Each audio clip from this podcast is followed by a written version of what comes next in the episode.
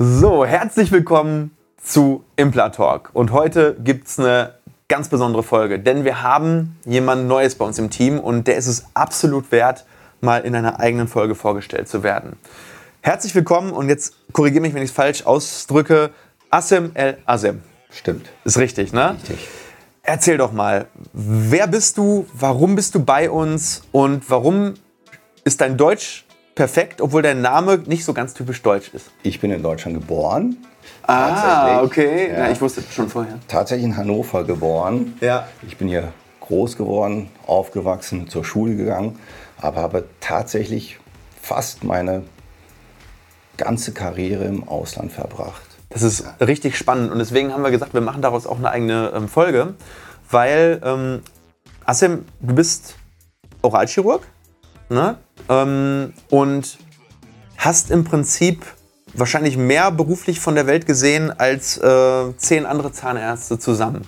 Erzähl doch mal, also du studiert hast du wo? Ich habe tatsächlich in Osteuropa studiert, in Moldawien. Ja. Das war von 99 bis 2004. Dann kam ich nach Deutschland, habe ein Jahr in Deutschland gearbeitet, in der Praxis in Herne. Und, äh, aus Ganz kurz nur, ne? Für ein Jahr, tatsächlich elf Monate. Da musste ich aus privaten Gründen äh, ins Ausland, tatsächlich, wo meine Eltern damals waren, in Syrien. Da habe ich fünf Jahre gearbeitet zwischen Krankenhaus, also es war eine Zahnklinik, und dann habe ich mich selbstständig gemacht, habe in der Praxis zweieinhalb Jahre gearbeitet. In Syrien. Warte, Syrien. bleiben wir mal da. Also Moldawien, was sagst du zu Moldawien? Wie war da so die, ähm, das Studium im Verhältnis? Studium? Ich kann es ja schlecht vergleichen, aber das Studium war auf jeden Fall gut, weil wir schon ab dem zweiten Jahr an Patienten arbeiten durften. Ach krass. Das ist der Unterschied zu jetzt. In Deutschland ab dem vierten Jahr. Genau. Nee, ab dem dritten Jahr. Also- ab dem siebten Semester siebten kommst du an den Semester. Also wir Patienten. durften ja. klinisch wirklich schon ab dem dritten Semester an Patienten ran. Und äh, du weißt ja, Patienten, ja, äh, dort kriegen die alles halt umsonst, wenn sie sich dort behandeln lassen. Und da Ja. hatten wir natürlich sehr viel zu tun, auch als Studenten und haben auch sehr, sehr viel gelernt. Das heißt, du warst schon ganz früh äh, in dieser Praktikerschiene. Ne? Das heißt, machen, machen, machen. Ja. Das ist auf jeden Fall sehr, sehr wertvoll, weil hier sieht man ja häufig die Studienabgänger mit relativ niedrigen Level, was so die praktischen Fähigkeiten anbelangt. Alle wissen genau, welche Arterie läuft irgendwo lang, ja, aber äh, wenn sie sie treffen, wissen sie nicht, was sie machen sollen. Ne? Das ist mir wirklich ähm, aufgefallen. Ich habe ein paar Kollegen kennengelernt, die kamen aus dem Studium. Äh, ja, da, die klinische Erfahrung fehlt natürlich. Ne? Äh, Theorie super, wie du schon gesagt hast, aber klinisch brauchen sie halt noch ein bisschen. Ne? Ja. Und das war bei mir halt ein bisschen anders. Ich hatte schon die klinische Erfahrung und dann konnte ich auch direkt loslegen. In Deutschland habe ich wirklich ein Jahr gearbeitet in der kieferchirurgischen Praxis hier in Herne. Ja. Äh, und dann, wie gesagt, habe ich mich selbstständig gemacht. In Syrien. In Syrien für zweieinhalb Jahre. Und wie war es da so? Also was viel waren zu tun, extrem viel zu tun. Ja. Ja. Also der Bedarf ist natürlich extrem hoch.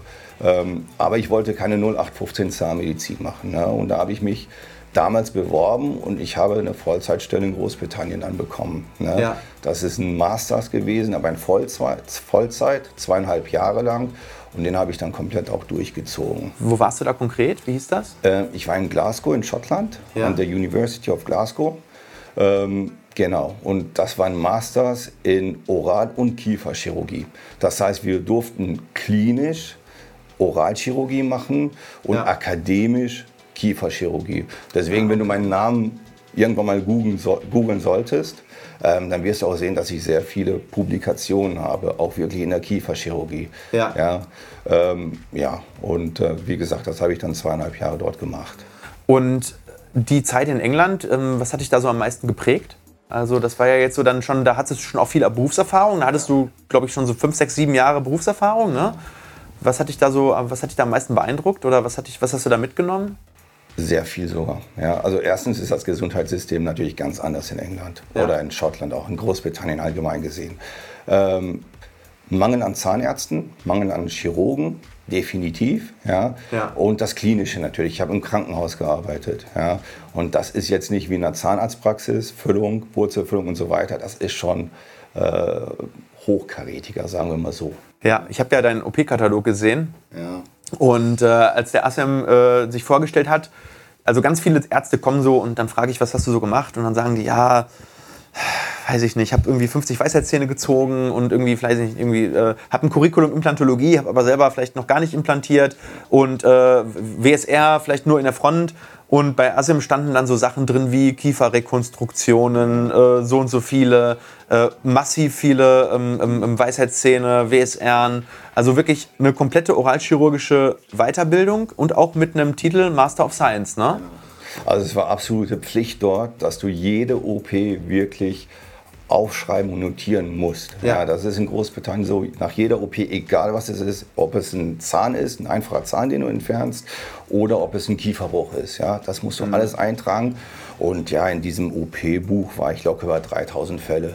Ja. Locker. Ja. Locker in vier Jahren. Nach dem Master und während des Masters habe ich, glaube ich, auch sehr viel klinisch getan. Und danach, wo ging es dann nach England hin? Ähm, also wie gesagt, ich war in Schottland fertig, dann bin ich nach England gegangen, habe dort eine Stelle bekommen. Ich habe in drei Krankenhäusern Ach, gearbeitet. Schottland und England sind zwei verschiedene Stellen gewesen. Ja. Ah, okay. Also dort war ich an der Universität ja. und dann war ich in England und äh, ich war im Nordosten von England in einer Stadt, die hieß oder die heißt Hull. Ja, das ist ja. so knapp 70, 80 Kilometer. Haben die nicht auch ein Premier League Team genau, jetzt? Hatten sie.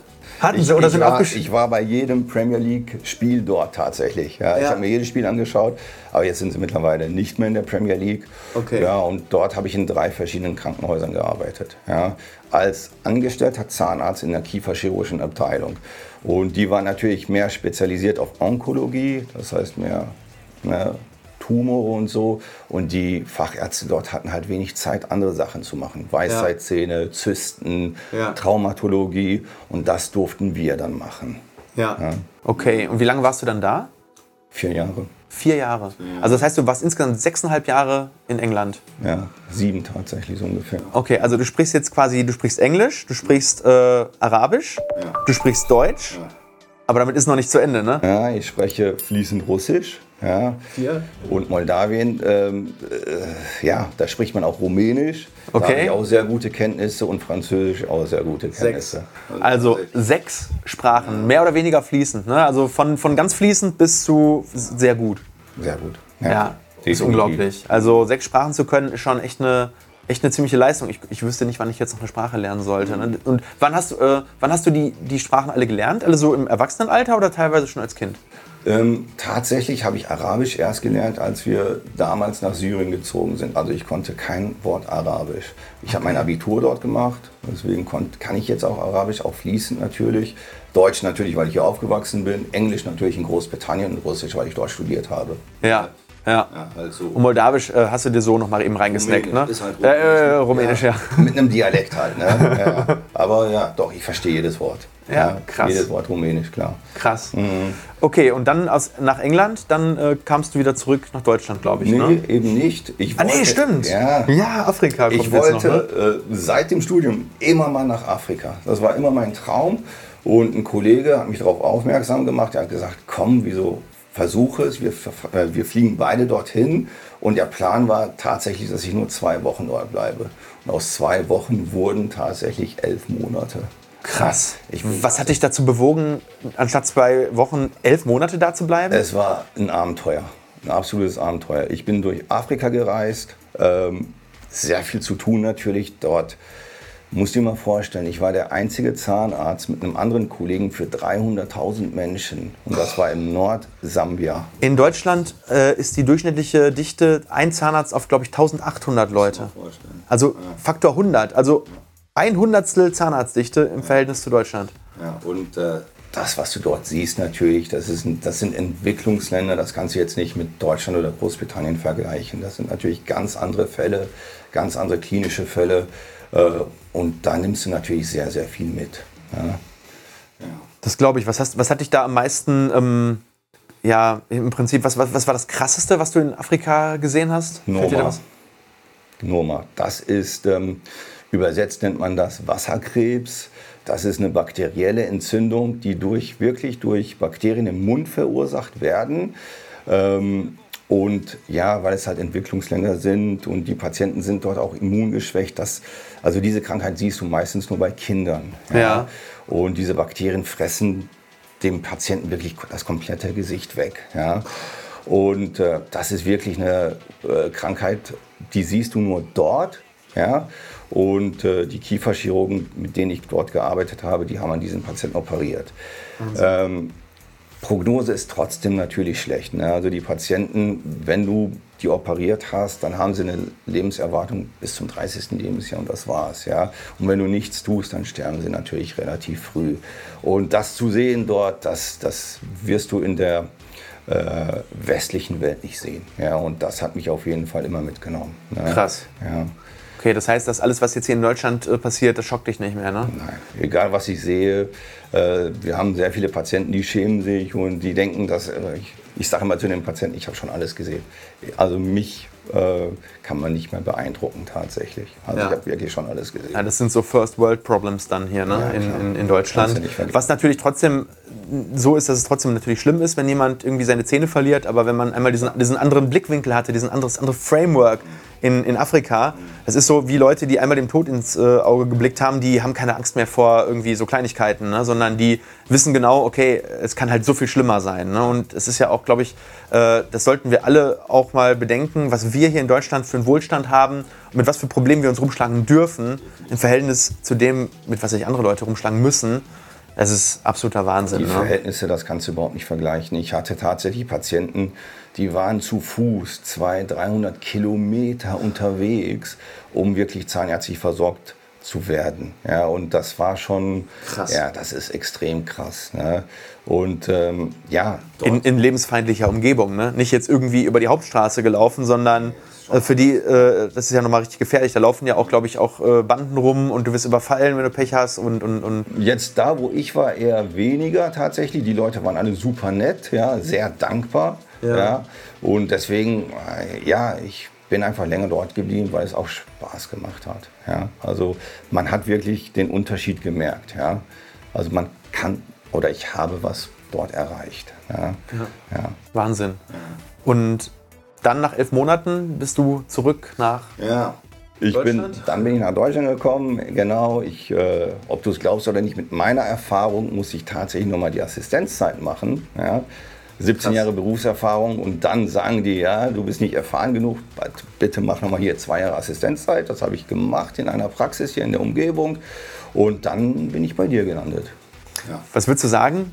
Äh, wie viele OPs hast du so äh, gemacht in diesen 17 Jahren? Boah, Stefan, ich habe nicht mehr mitgezählt. Also Ja. weit über, weit über 5000.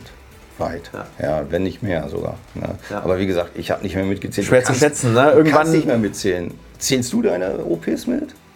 Nur die Implantate. Aber das ist eher Dokumentation. Ne? Also wie viel Weisheitszähne ich rausgemacht habe, wie viel WSR ich habe, wie viel Zähne gezogen, wie viel Weichteil-OPs, weiß ich auch nicht mehr. So was machst du am Anfang, Ja.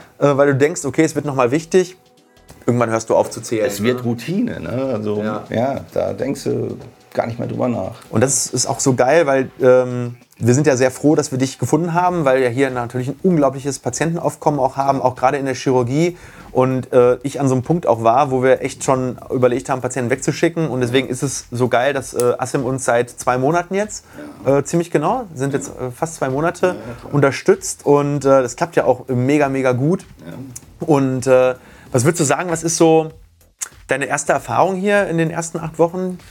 Auf jeden Fall sehr viel zu tun. Ich habe heute extra mal nachgeschaut, was ich schon an OPs hier gemacht habe. Das ist schon extrem. Ich habe, glaube ich, schon fast 80 Weisheitszähne entfernt. Ne?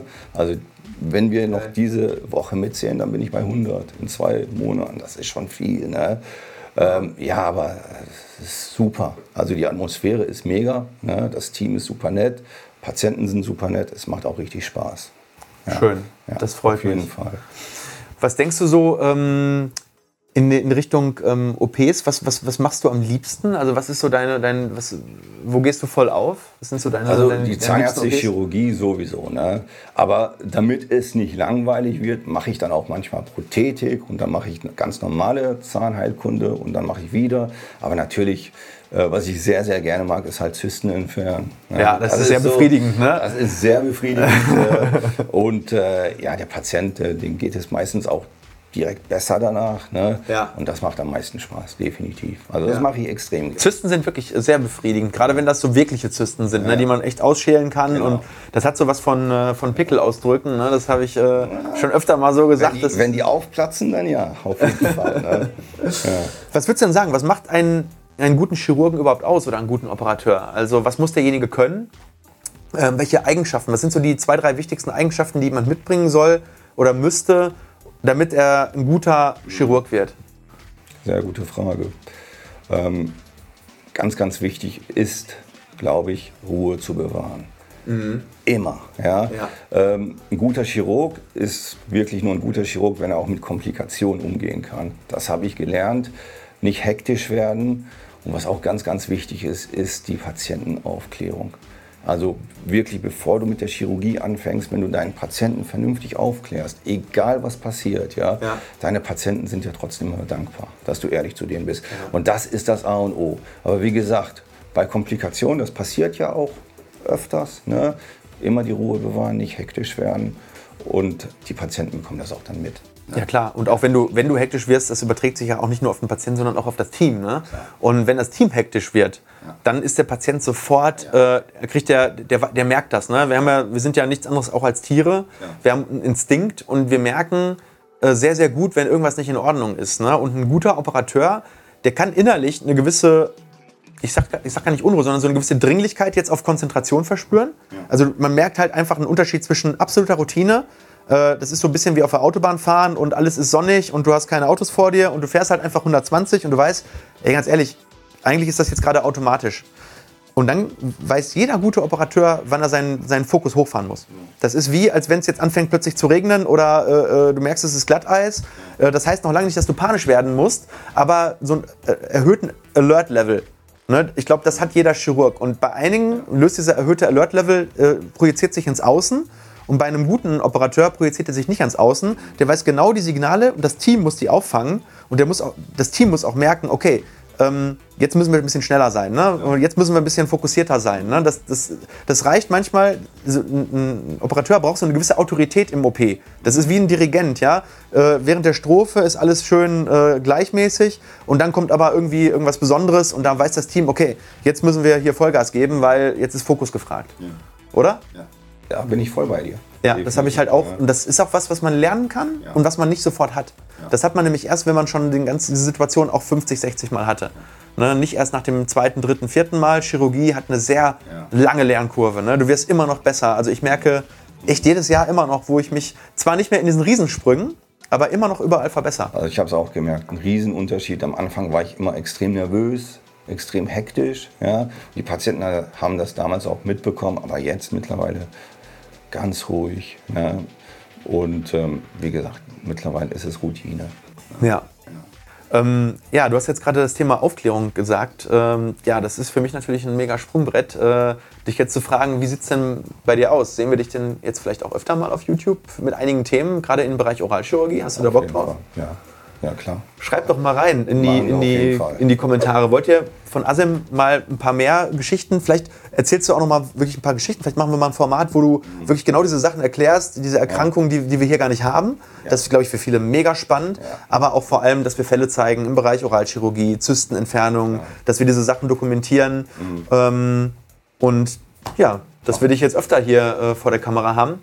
Mache ich auf jeden Fall. Macht Spaß. Ne? Macht auf jeden Fall auch Spaß, die Patienten und die Leute aufzuklären. Und wie gesagt, wenn die Leute in den Kommen- Kommentaren Fragen stellen oder Fragen haben, absolut kein Thema. Wir können auf diesen, diese Fragen eingehen und dann auch wirklich Fälle, wenn es spannend ist, diskutieren. Ja, weil das ist auch das Thema Aufklärung. Natürlich eins zu eins, aber auch im Makro. Ähm, Das ist ja, was wir mit unserem Kanal halt machen, dass wir die Leute fit machen im Thema Zahnmedizin, dass sie eine bessere Entscheidung treffen. Und ich finde es einfach geil, dass wir jetzt einen, einen absoluten Spezialisten hier mit an Bord haben, der, ähm, der mir das auch teilweise abnehmen kann, weil du hast es ja selber gesehen, was hier los ist und was in den nächsten zwei Jahren los sein wird in der neuen Klinik. Und ja, ich, ich freue mich einfach mit dir in den nächsten zwei Jahren hier die Operationen zu rocken. Wird Spaß machen. Ja, wir haben genug zu tun, auf jeden Fall. Asim, Super. vielen, vielen Dank für das Interview. Schreibt doch in die Kommentare, wie fandet ihr das Interview? Hat Spaß gemacht? Habt ihr was gelernt? Ähm, Und wenn ihr Fragen an Asim persönlich habt, auch in die Kommentare beantworten wir super, super gerne.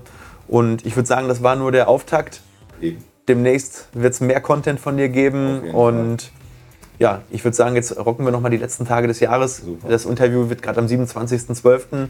aufgenommen. Wir halten hier die Stellung, während die anderen schön Urlaub machen. Und äh, ja, dann würde ich sagen, du machst Feierabend Ich ich, mach gehe jetzt in meine Schicht. Oh, nee. Okay, alles klar. Alles klar. Super. Bis bald, macht's Bis gut. bald. Ciao. Ciao.